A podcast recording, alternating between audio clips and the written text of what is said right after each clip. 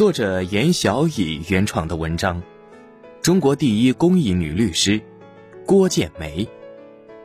作为九零后的严小乙，曾旅居青藏高原三年，她试图用犀利的视角看世界，用温暖的心态看人生。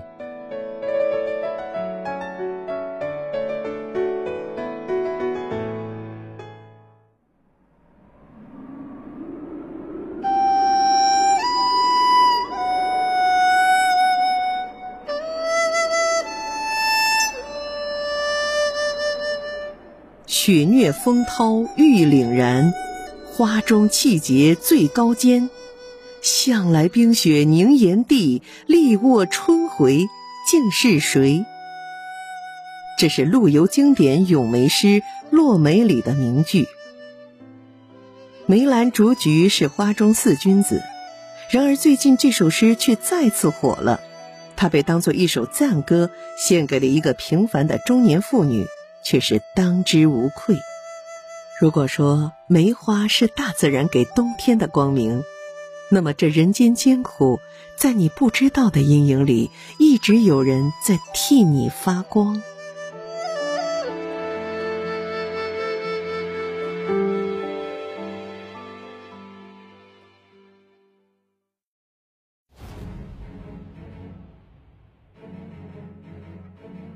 二零一四年，中国曾爆出过一份举世震惊的官方数据，数据里第一次向大众揭露出了一个长期被掩盖的问题：每四个中国家庭中就有一个妻子被家暴。两年后，北京通过了一项打击家庭暴力的法律，家暴由此被全民讨伐。这份拯救了无数女性和家庭的报告，正出自这个平凡女性之手，而她为此已默默坚守了二十五年。她是万千女性之光，在过去的二十五年中，她和她的团队为十二万名妇女提供了免费法律咨询，接手了超过四千起有关妇女权益的性别平等的诉讼案。男女平等、同工同酬、抵制性骚扰和职场歧视等等，只要有平权的地方，就有他的身影。二零一九年九月二十五日，第四十届诺贝尔替代奖花落中国，这个又名诺贝尔环境奖的和平殊荣颁给这个中国默默无闻的女性。诺贝尔替代奖的组织方称赞她表现出了极大的勇气和非凡的毅力。国际评判团队更是充满深情地说道：“她在保障女性权益方面敢为人先，努力不懈。”五十九岁的中国女性，用她长期奔走在街头巷尾、零薪酬奔波的一生，做出了最动人的诠释。一支笔，一张嘴和一腔孤勇。他的故事里不只是一个人的荣光，而是无数千千万万斗争者的征途。一路潜伏，孤军奋战，不为人知。她是中国第一公益女律师，最新诺贝尔替代奖获得者郭建梅。苦难少女的龙门逆袭。一九六一年，郭建梅出生在河南省滑县的一个贫困村庄。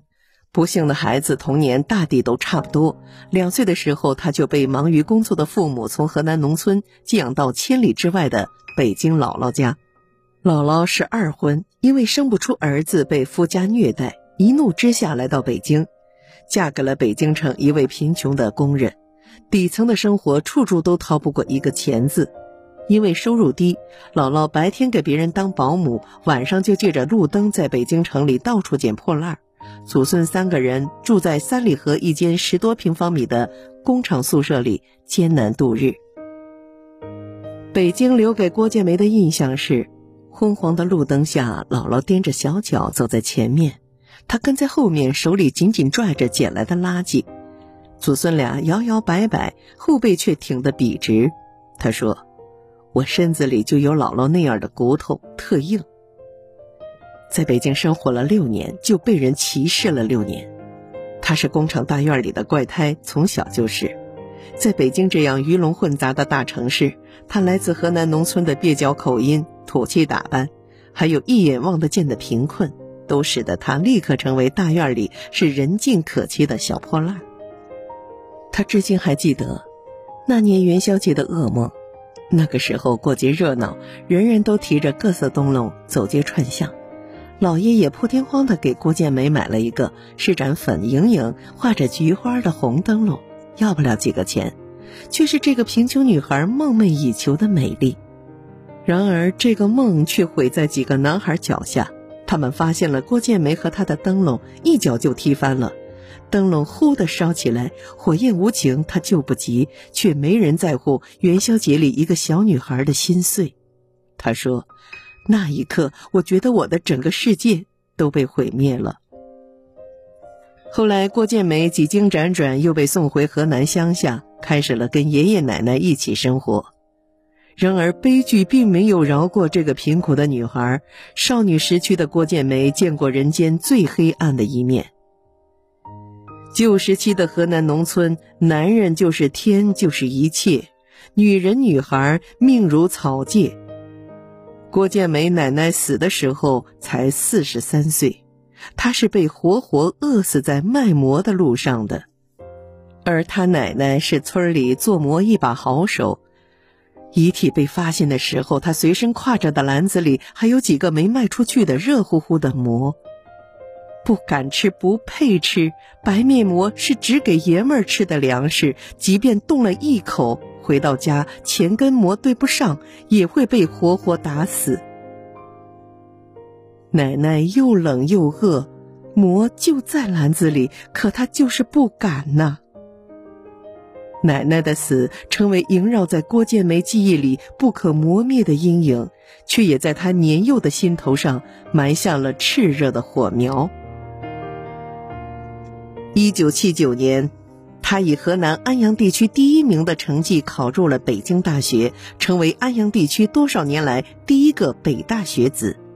志愿书上，他工工整整填着北大法律系。这个出身寒门的女孩，一进校门就以破旧的着装和玩命般的学习，引起无数人的注意。时隔十年再到北京，她还是那个格格不入的孤女怪胎，却已亭亭玉立，蓄势待发。这一次，没人再阻拦得了这个女孩的光华。他说：“我相信童年的经历对我影响蛮大的。我小时候生活在最底层，被人像蚂蚁一样踩过。对于弱势群体，对于尊严和人格，没人比我体会深。”出生在大城市的人是没有办法真正理解底层人们的疾苦的。生于黑暗的藤蔓才更攀附光明。遭遇过不幸的人听得懂灰烬里的悲歌。生于忧患是一朝鲤鱼跃龙门的彻底脱离，还是扎根低谷以天下忧患为己任？傲然埋首烟缘的少年郭建梅，已在滚滚岁月中。追寻着他心目中这份懵懵懂懂的理想。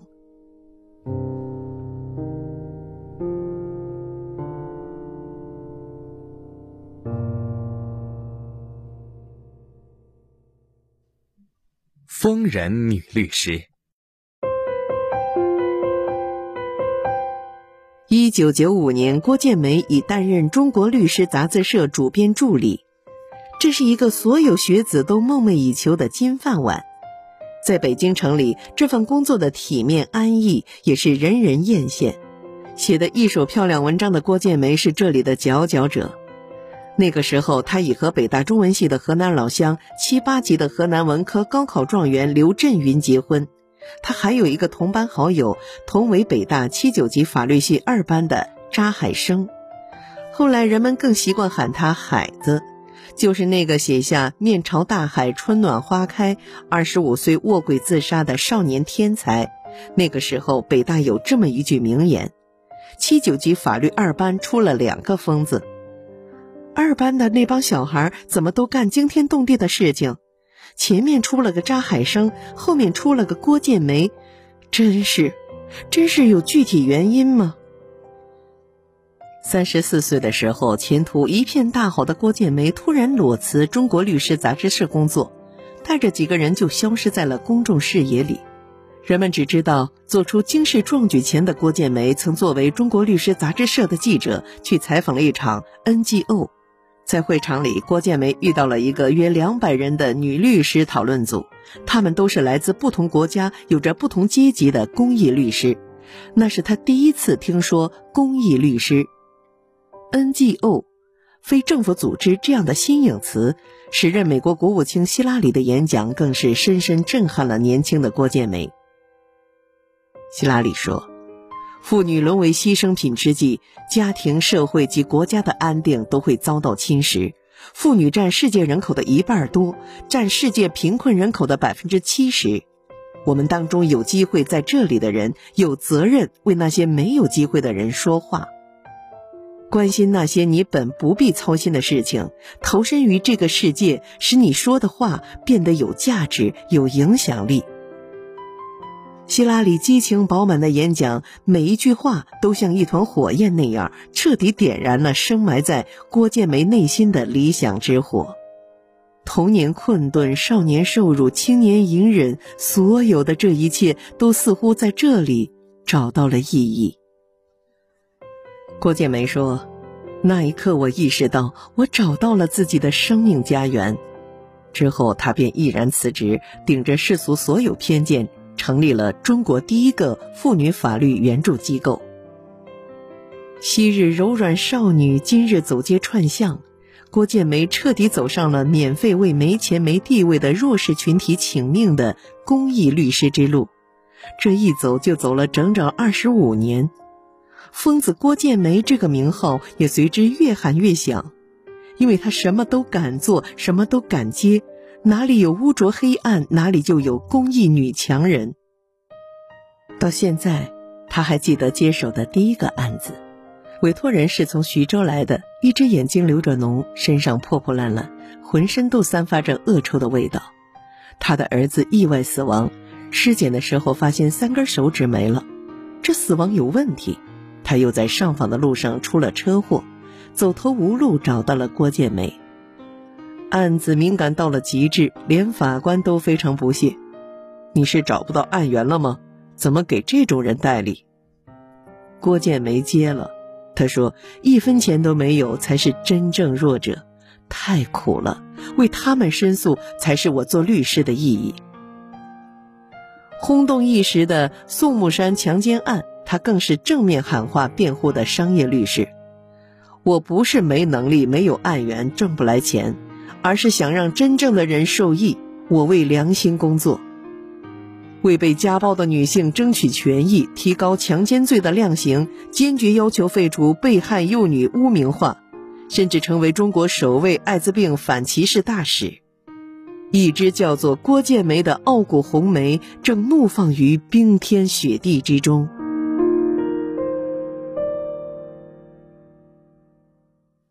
傻子郭建梅。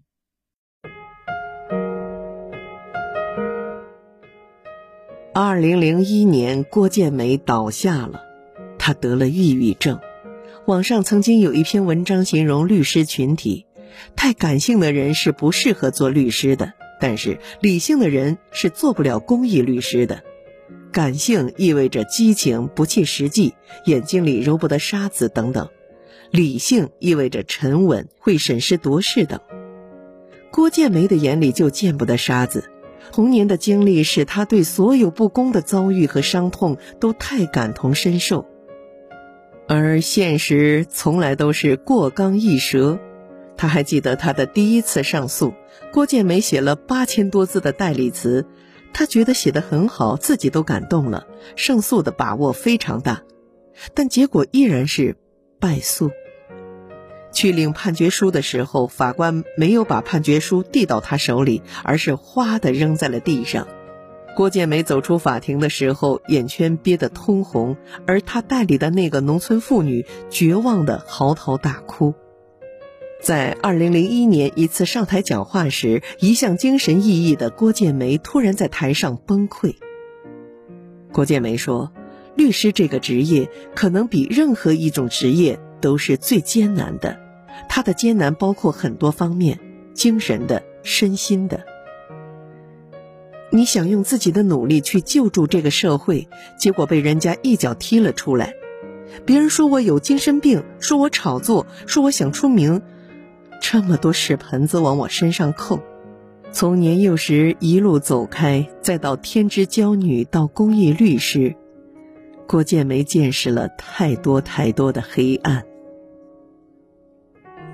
郭建梅的咨询中心曾是那些底层人士活下去的希望所在。